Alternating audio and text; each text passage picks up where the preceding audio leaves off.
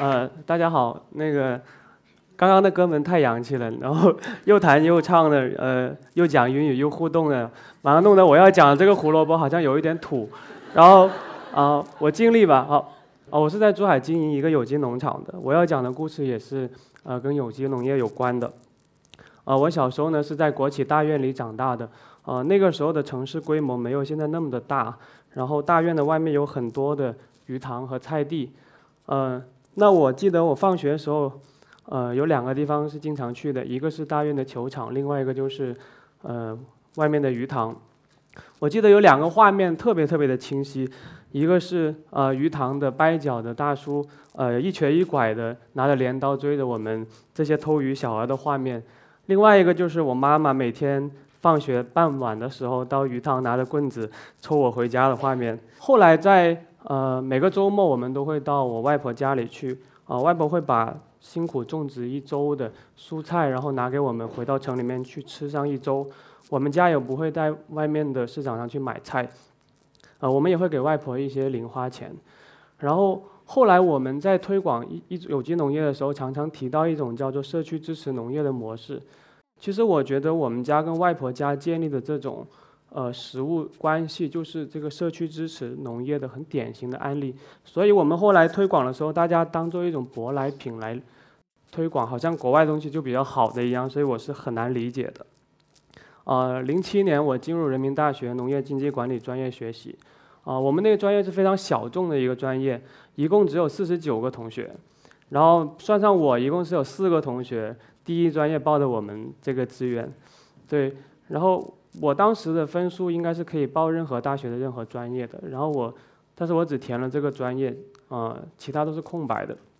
我几乎是，呃，抱着朝圣的态度去上这个大学的，但是我后来发现这个产业化的大学其实还确实不能教我们太多的东西，对，然后，呃，是我想太多了，嗯，对，大学四年里其实我们气氛比较压抑的，我们的同学都忙着听别的学院的课呢。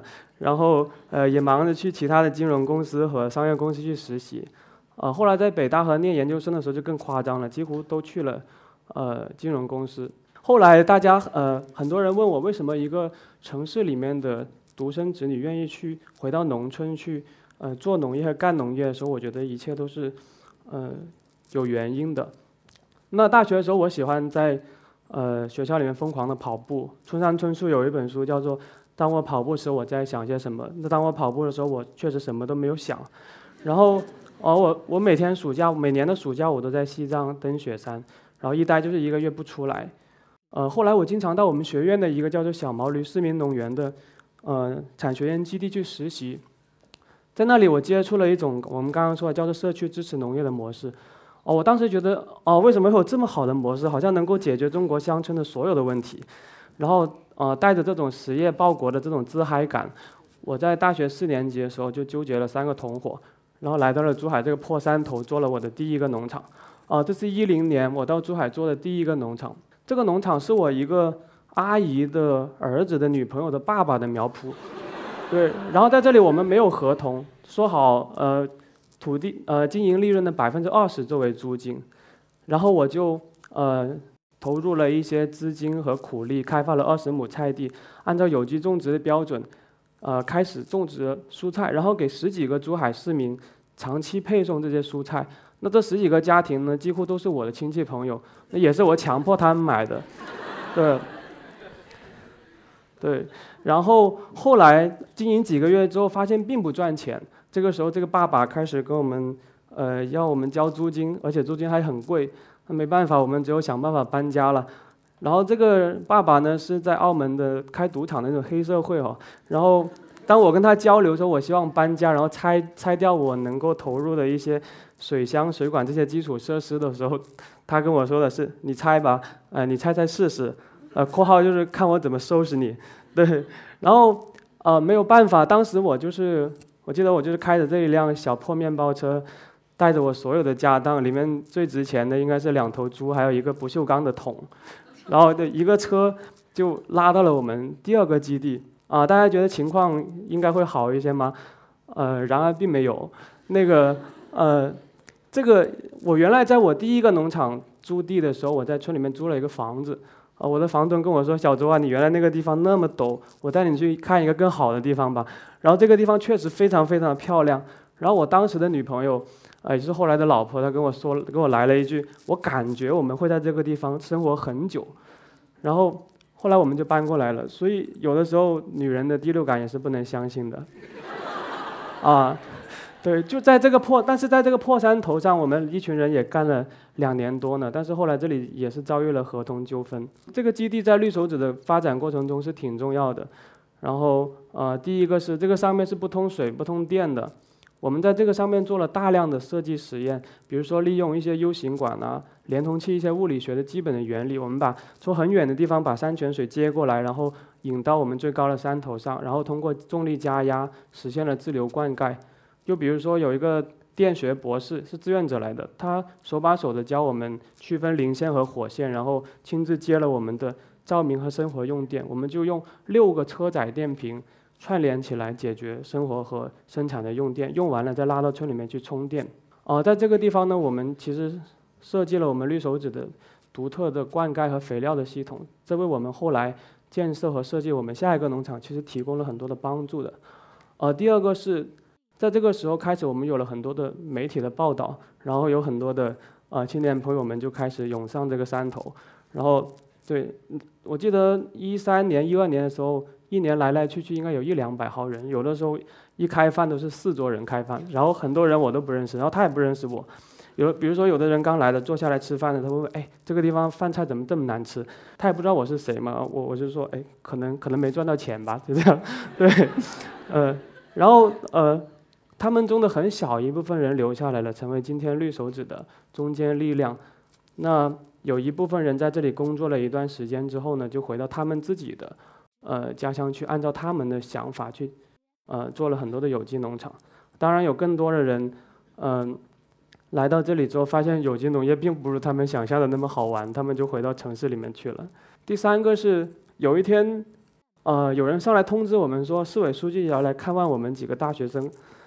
对，然后接下来的一个月，不断的有人给我们送送水、送温暖的啊，怎么这么好啊？对，然后他们还跟我们说，什么事情应该说，什么事情不该说。然后我想想，不对啊，那么好的机会，必须得好好呃干他一把。对，然后书记九点半上来嘛，九点一刻，我们同事把牛赶到了那个湖对岸的呃一个草地上，因为当时是冬天，那个白鹭都飞回来过冬了。那个白鹭骑在牛的身上吃牛的虱子呢，然后特别的漂亮啊。然后哪个同学在哪个位置开着拖拉机，哪个同学在哪个地方收获着幸福的蔬菜啊，全部都像大导演一样安排的很好的。然后呃，领导从九点半在山顶最高的地方一下车，一眼就看到了那个呃牛群和白鹭，然后说啊，这个确实很漂亮，对。然后我们马上跟他介绍说，你看书记，这个叫生态系统啊。然后他书记说，好啊，这有机农业确实值得推广。对，然后看到哦我们这么多年轻人愿意在这里劳作的时候，他们会问：哎，你们遇到什么困难？其实我们已经是被交代过不允许的，去不允许讨论这个土地问题的。但是我想豁出去了。那个我说没办法，我们这里没有稳定的土地合同，然后年轻人没有办法生根发芽，其实是挺困难的。好，然后呢，我们就搬到了我们现在的这个有三百亩的呃左右的一个有稳定产权的一个基地。对，其实有时候想想，嗯，其实还是要感谢大学教育哈，其实让我们变成了一个对社会有点用的人。我给大家，我给大家简单介绍一下我们的这个基地吧啊，这是一张手绘地图，呃，我们按照那个古代护城河的原理修筑了防洪大堤，然后这里以前是滩土地，每年都会淹的，我们修了防洪堤之后做了强排系统，然后就不淹了。然后周围的呃农场呢，开始按照我们的方式，呃去改造他们的农场，所以周围的土地的价值得到了比较大的提高。这是我们农场一个很典型的画面，呃，我们农场的机械化程度是比较高的，因为现在愿意种菜的人都是五六十岁的叔叔阿姨，像我们这样的人就特别少。那等这些阿姨叔叔阿姨做不动了之后，嗯，到底什么人去种地呢？这个首先是一个特别值得思考的问题，啊，另外一个，所以我觉得。机械化适度的机械化应该是有必要的，然后我们又看到了我们之前帮了我们很大忙的那群白鹭，它这会儿在吃我们的蚯蚓呢。这是我们的一张喷灌图，啊，因为我们是管着消费者的餐桌的，就是我们种什么，他们就吃什么，他们也不到市场上去买菜，所以市场上能够种的所有的品种我们都要种。所以我们有时候种瓜菜的时候要用滴灌，种叶菜的时候要用喷灌，停电的时候还要用人工的系统。所以每一块地是三套独立的系统，可以独立的运作的。用我们厂长的手机就可以控制浇水了。这是我们特别典型的一张农场工作的照片。大家看，其实每个每天八个小时的，一直是弯着腰的工作，真的是很累的。然后，其实我也想不通为什么，就是我们城市里面的。白领吹着空调对着计算机的工作的收入会比他们高那么多？难道就是因为我们接受的比他们多一点教育吗？我觉得这个问题我们是值得去反思的。哦，这是我们农场的一片青草地，因为有机农业里面是不不允许用这个化学除草剂的，所以这里面的杂草会比较多。那有强迫症的人可能受不了，像我就是处女座的，所以我经常让我们那个师傅拿那个除草机，咚，把那个草全部割倒。对，然后但是这样会费很多的工。如果用除草剂的话，草甘膦加百草枯一喷就是寸草不生的。但是其实除草剂这个东西，简单讲一下，很多都是类雌性激素，啊，这是造成我们现在特别是男同胞不孕不育的一个主要的原因。对，还有我们现在的很多的男小孩都比较像小女人一样的。啊，这是我们农场的呃鱼塘，我们养了很多的鱼。在这个地方，我们的自来水如果算上排污费的话，差不多有四块钱一吨，这没办法种菜的。所以，嗯，我们修了很多的鱼塘，然后这里能存十几万十几万方的水呢。下一场雨，我们就能省几万块钱啊！这是我们农场的明星动物啊，小朋友都特别喜欢跟这个牛玩啊。这个猪跟我们人吃的是一样的，就是我们呃，因为我们做蔬菜很多下脚料是不能配送的，我们就呃给猪来吃。嗯，这是农场养了也养了几千只的鸡。这个是农场的两个沼气系统。其实我刚开始做有机农业的时候，我是跟一个香港老头学的，一个六十多岁的香港老头。虽然他做有机农业做二十年就亏了二十年，但是他有一个想法是牢牢牢牢的印在我的脑海里面的，就是有机农业一定是养殖先行的。呃，有了养殖的废料，才有了种植的肥料，呃，这样的有机农业才有基础的。我们现在很多的有机农场，我觉得充其量只能叫有机菜场。它还是，呃，高价的购买商品有机肥，然后，呃，高投入的进行生产，希望这些商品有机肥可以给它带来高产出。这还是一套工业化的，呃，工业化农业的思路。我觉得还是没有得到这个有机农业的精髓的。啊，这是我们绿手指的建设综合建设后的这个加工配送中心。啊，大家都不会相信的，我们绿手指除了我之外，只有一个电焊师傅在施工的。呃，从所有结构物从设计到地基的处理，然后到上面结构物的处理，主要都是我来做的。啊，这是这个加工配送中心里面的一个图面。呃，我们的蔬菜从凌晨从地里采摘回来之后，马上进这个蓝色这个真空预冷机进进行预冷。那它从十几分钟就能呃到了六摄氏度，那它的养分就开始停止损失了。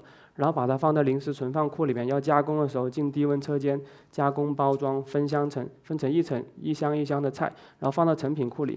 第二天凌晨，我们的师傅就用冷藏车挨家挨户的送到珠海市民的家里面。啊，这个也是加工中心里面的，因为我们那里参观的人特别多，然后消费者会影响我们加工中心里面呃这个生产的速度呢。哎，这个小这个小白菜卖多少钱？哎，这个小白菜好漂亮，这样其实也不行的，所以。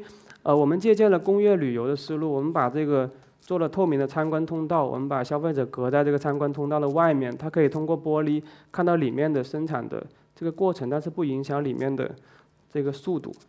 呃，这个材料是 ICU，就是那个重症监护病房的材料来的，我们把它搬过来，呃，做这个蔬菜，希望把它的粉尘降下来，也也也是没有其他人这么干的。哦，这是我们农场的几个木屋。我们在这里做了那种美式的分享式的大厨房，电磁炉、电陶炉、电烤箱、电蒸箱都一应俱全的。因为我们现在城市家庭很少有这么大的一个岛台，然后这里可以容纳好几个家庭分享厨艺呢。我们这几年在推广。这个有机蔬菜过程中其实挺窝囊的，一颗菜他非要问你为什么卖十块钱呢？如果把它做成一盘菜之后，他就不会问你，哎，为什么这个菜要卖三十块钱？所以有时候消费者的这个想法是挺奇怪的。然后我们绿手只是把这个食欲，也就是食物的教育，作为我们跟消费者互动的一个核心。我们以前也试过做这个农耕教育，但是其实消费者并不真正的关心哦这个食物是怎么种出来的，也就是农耕这个东西离他们的餐桌还是太远了。那食物这个东西就是一个更好的一个媒介。这是我们上个月做的一场呃法国的米其林厨师的一个教学分享会，这个分享会是挺成功的，但是。我现在想，其实这个米其林这个东西，这个厨师其实也不适合操作这个中餐，他根本分不清这个，呃，湖南菜的辣跟四川菜的辣有什么区别，对他来说太难了的。啊，这是我们农场的卖菜部的办公室，里面都是卖青菜的小女孩，对。啊，对我刚刚跟大家简单讲一下呢，是想跟大家讲，就是有机农业并不是要回到以前刀耕火种的那个时代，其实现在的。一些能够运用得上的科技，只要是环保和节能的，我觉得都是可以借鉴的。呃，现在做有机农场的确实挺多的，然后但是大部分人的经营状况都不好，很多在亏钱，能够生存下来的是少之又少的。那我觉得有几个原因是值得思考的，一个是我觉得只重情怀不重经营。我们愿意做农业的人很多都是有情怀的人，我们希望可以回到农村去生活。我们希望人与人之间可以更简单的交流。我们希望通过我们的努力，可以让乡村变得更美好。啊，但是农场的经营它是一个综合的学问，它牵扯到种植、财务管理、后勤等方方面面的工作，其实是呃一个挺综合的一个学问来的。然后我们国内并没有这样的成功的经验供我们去学习。然后我们在大学里面也确实学不到这样的综合的农场经营的这样的呃学问。现在的大学。我觉得叫化肥大学或者叫转基因大学、叫机械化大学比较合适一点，不应该叫农业大学。对，然后呃，所以我们会比较困惑。呃，我觉得农场一定要讲经营，就是拯救了自己才能拯救世界呢。嗯，对，当我连当初我。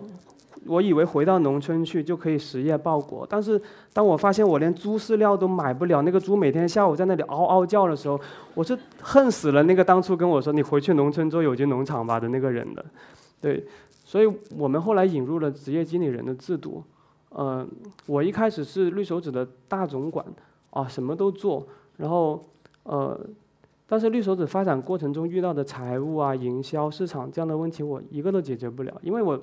从我大学开始就在做绿手指这个项目，从来没有去过大公司实习工作，甚至是管理的经验我都没有，所以啊也挺难的，呃，但是后来我们就尝试呃引入了这个职业经理人制度，我觉得他们专门的人去做专门的事情，呃，我就专门我就专心的负责农场的鸡鸭鱼菜的生产，这也是我真正喜欢的事情。简单给大家介绍一下我们的。呃，团队像左边这个郑大哥，他是我们这个卖菜部的负责人，他以前是我们珠海一家上市公司联邦制药的市场总监、销售总监，他也做过。啊，简单讲一下，联邦制药是世界上最大的抗生素生产企业。一五年，我们全世界大概生产了三万两千吨的抗生素，阿莫西林啊，三万两千吨，大概有两万吨是正好就是这个联邦制药生产的。然后这三万两千吨里面，大概有百分之六十是销往中国大陆市场的。对，然后这两万吨里面，大概又正好有百分之六十是用在兽药里面的。呃，我们知道抗生素在关键的时候是可以救人命的。我们面对一些毁灭性的灾难，比如说大面积的烧伤，还有癌症的时候，除了抗生素没有更好的办法。但是现在抗生素滥用之后，我们这个呃人用抗生素显得没有特别大的作用，所以我们绿手指养殖过程中是没有摄入抗生素的。那这个郑大哥一一开始是我的会员，后来在我们困难的时候给我们。呃，入股，然后在去年他干脆把工作辞了，然后跟我们卖菜。那他卖菜的水平跟我们卖菜水平是不一样的，确实。对，然后呃，这个魏云是我们绿手指的总经理啊，他以前是一家日资青梅加工企业的总经理，在他那里有一套从一个小黑作坊变成一个正规的出口加工型企业的这样一个经验。我觉得他的这个经验也是一般的大牌经理人不具备的。我是特别幸运的能跟他合作。像他们这样的人在我们绿手指工作，可能连他们原来十分之一的收入都没有达到呢。但是我们还是希望把这个事情能够做好。然后，哦，我觉得普遍经营困难的第二个原因是畸形市场造成的。我们大部分的消费者，包括今天在座的各位，当我们提到有机这个东西的时候，是作为商品的定语来出现的。呃，我们国内的呃有机是出口推动型的，一开始是有机这个东西卖到国外可以。的东西可以卖到更更好的价钱，比如说有机茶，大量出口的有机茶。后来在转做内销的过程中呢，它也是一个健康食物的标签。呃，商家把有机的东西上架到各大超市，然后我们消费者付出比呃平常蔬菜贵好几倍的价格去购买这个食物。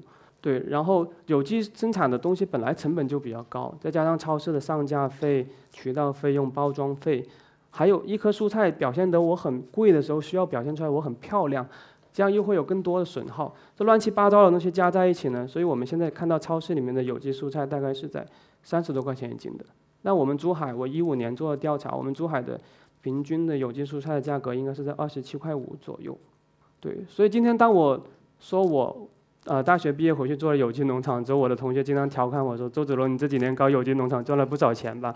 对，然后那个呃，很现在互联网加这个思维，然后渗透到有机农业里面来的时候，也很多人过来指指点点说：“哎呀，周子龙你真傻呀！你现在一个家庭一个月能一年能回款一万块钱，那你找一万个家庭岂不是有一个亿了？那你不是亿万富翁了？啊，反正这样的想法真的挺麻烦的。那个。”很多投资人也找我们，希望在每一个城市复制一个这样的绿手指，然后我还要跟他们说为什么不能这样想，为什么不能这样做？有机农业其实不是那样的东西，然后也挺吃力的。嗯，很多同学来我们这里学习，然后希望啊按照我们这样的方式做做一个宅配农场，然后我都会跟他们讲行业的痛点在哪里。其实想生存下来是挺不容易的。然后他们有的人还会想啊，这个周子龙为了不让我入行跟他竞争，还告诉我这个行业不好做，我不听他的。对，反正总之我发现就是去跟别人解释为什么我没有成为亿万富翁，还有为什么有机农业特别难，变成了我工作中特别恼火的一件事情。但是我还是一直在说，因为哦这几年我看到很多从其他行业赚了很多钱的几十年积蓄的人。投入到有机农业里面，亏得倾家荡产，甚至妻离子散的人是很多的。我们提到有机这个东西的时候，呃，首先它是一个健康的一个东西，但是我们只是表现了它的商品属性。其实有机这个东西有更多的内涵的。然后，呃，但是如果把它上架到超市了之后，大家就会把这个东西商品化。一个东西一旦商品化和模式化之后，就容易变成一个赚钱的工具。呃，你知道我们中国人挺厉害的，一个东西稍微有一点搞头，就会被总结成多多么多么能赚钱的一个工具，然后好像一夜之间就会多很多亿万富翁一样。我觉得这个想法也挺麻烦的。在有机农业里面，呃，我觉得不存在这样的逻辑。我希望一个有机农业这么弱小的行业，它可以很多元的去发展。一旦被模式化之后，就有很多小而美好的种子，它容易枯萎。所以慢慢我们绿手指就不再提我们是按照什么样的模式去。呃，经营的，我希望有机这个行业可以更多元的去发展，多一些小而美好的存在。呃，我们这么多人的努力了，仅仅是呃达到我们绿手指今天仅仅生存下来的一个状态。所以我从来不忽悠人回去做有机农场。对，呃，如果但是如果你跟我说你确实觉得我们有比化学农业更好的选择，那我自己已经消费有机食物很多年了，我也愿意鼓励身边的人。去消费有机食物，那我觉得你在考虑，呃，把经营有机农场作为一种生活方式，这是可以考虑的。其实农业真的不是一个有暴利的行业，它土地可以给予我们很多东西的，但是它不会纵容我们的贪婪。农业这个东西，它不像 IT、呃金融、房地产这些我们可以称之为显学的行业，它已经实现了很多人的正常价值。农业是一个很弱势的行业来的，以至于我当初毕业了。之后表达了我希望从事农业生产工作的时候，遭到了家里人、媒体甚至亲戚朋友的各种各样的非议。那说明这个事情它不正常。那如果这个事情它正常的能实现我的价值，那根本就没有人会鸟我，也没有人会报道我。对我希望当我的儿子在提到说他想做一个农民的时候，就没有人会关注他。我觉得就挺好的。那我觉得有二十年的时间，我们就去想改变这样一个事实，啊。我也很讨厌媒体用什么北大毕业生种菜、人大硕士务农这样的媒体对我们绿手指进行报道，对我我挺纳闷的。我们绿手指难道没有别的事情可以说吗？对有机农业这么有意义的事情，媒体不能帮帮忙吗？啊，反正说到底我是挺不服气的。呃，就像我们刚刚讲的题目一样，我希望我叫我们有机种植的胡萝卜叫胡萝卜，那些用农药化肥种出来的胡萝卜叫农药胡萝卜或者化学胡萝卜。并且他们应该列出他们使用的所有化学品的名称，而不是去证明我们没有使用。那些要我们去证明我们没有使用这些化学品的工作，增加了我们很多的工作压力。应该让他们列出来，他们种这个胡萝卜用了五十种的，呃，农药，用那个白萝种那个白萝卜用了七十种呢。这是一颗没有用农药、化肥种植的胡萝卜。啊，最后我跟 最后我跟大家分享一下农场几张有意思的图片。这个肥水不流外人田，讲的是我们的厕所。啊，那个吃货拯救地球呢，是我自己写的，也是我一个小小的愿望。那这是我们刚刚出发之前来北京之前，我在砌的一个灯塔。然后啊，我是希望它可以成为绿手指拍照最漂亮的地方。其实农村的生活真的挺美好的。对，好，谢谢大家。